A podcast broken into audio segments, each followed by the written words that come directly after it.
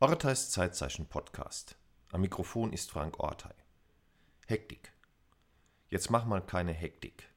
So hören wir die Appelle von anderen und manchmal auch von uns selbst, wenn wir drohen, in selbige zu verfallen. Dann würden wir aus den üblichen Formen, unsere Zeit wahrzunehmen, herausfallen, in einen Zustand übersteigerter Betriebsamkeit, einen unguten Erregungszustand, der von Hass, von Hetze und innerer Unruhe geprägt ist. Typisch für die Hektik ist die Abkopplung vom äußeren Anlass. Hektik ist damit ein innerer, fiebriger Zustand. Wir verzehren uns anhaltend innerlich. Das meinte auch das griechische Hektikos. Wir geraten in einen blinden Aktionismus, in einen Zustand von Rast und Ruhelosigkeit, fühlen uns getrieben, oft ohne den eigentlichen Anlass noch zu erinnern.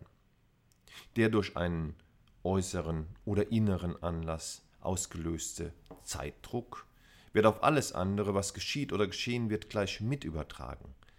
Hektik macht sich also vermutlich meist breit, wenn wir uns sowieso schon überfordert fühlen.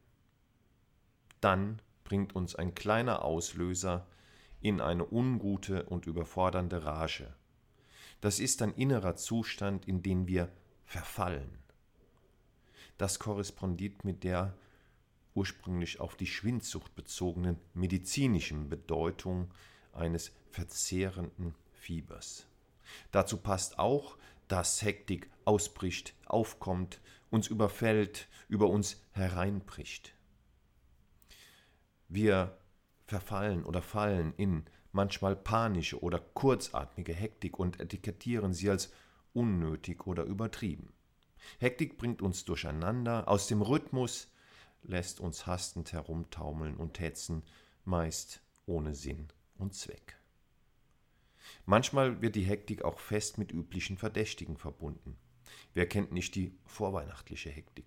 Mancher, manche leidet sogar allmorgendlich an Hektik. Auch die großstädtische Hektik kommt vielen bekannt vor. All dem wollen und würden wir gerne entfliehen. Hektik mag kaum jemand. Sie ist kein guter Stresszustand, der das Überleben und höchste Aufmerksamkeit sichert. Nein, sie ist belastend, im echten Sinne beunruhigend. Unangenehm macht diesen Unruhezustand, dass er so abgekoppelt daherkommt, sich wie von selbst auf alles bezieht, uns lähmt und zugleich in höchste Erregung versetzt.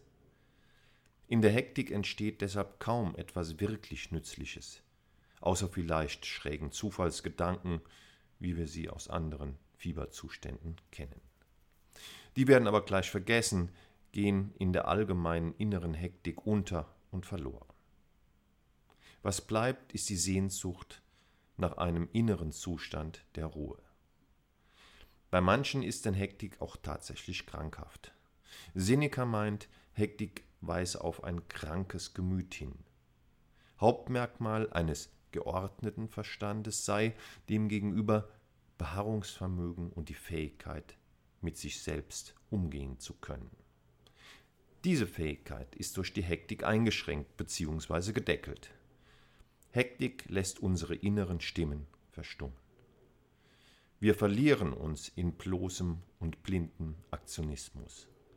Insofern stimmt es schon, dass operative Hektik geistige Windstille ersetzt.